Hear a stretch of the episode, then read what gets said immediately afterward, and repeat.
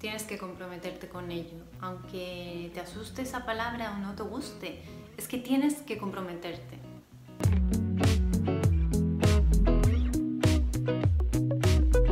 Lo más importante a la hora de alcanzar tus metas es algo a lo que la mayoría de personas le tienen muchísimo miedo, que es el compromiso.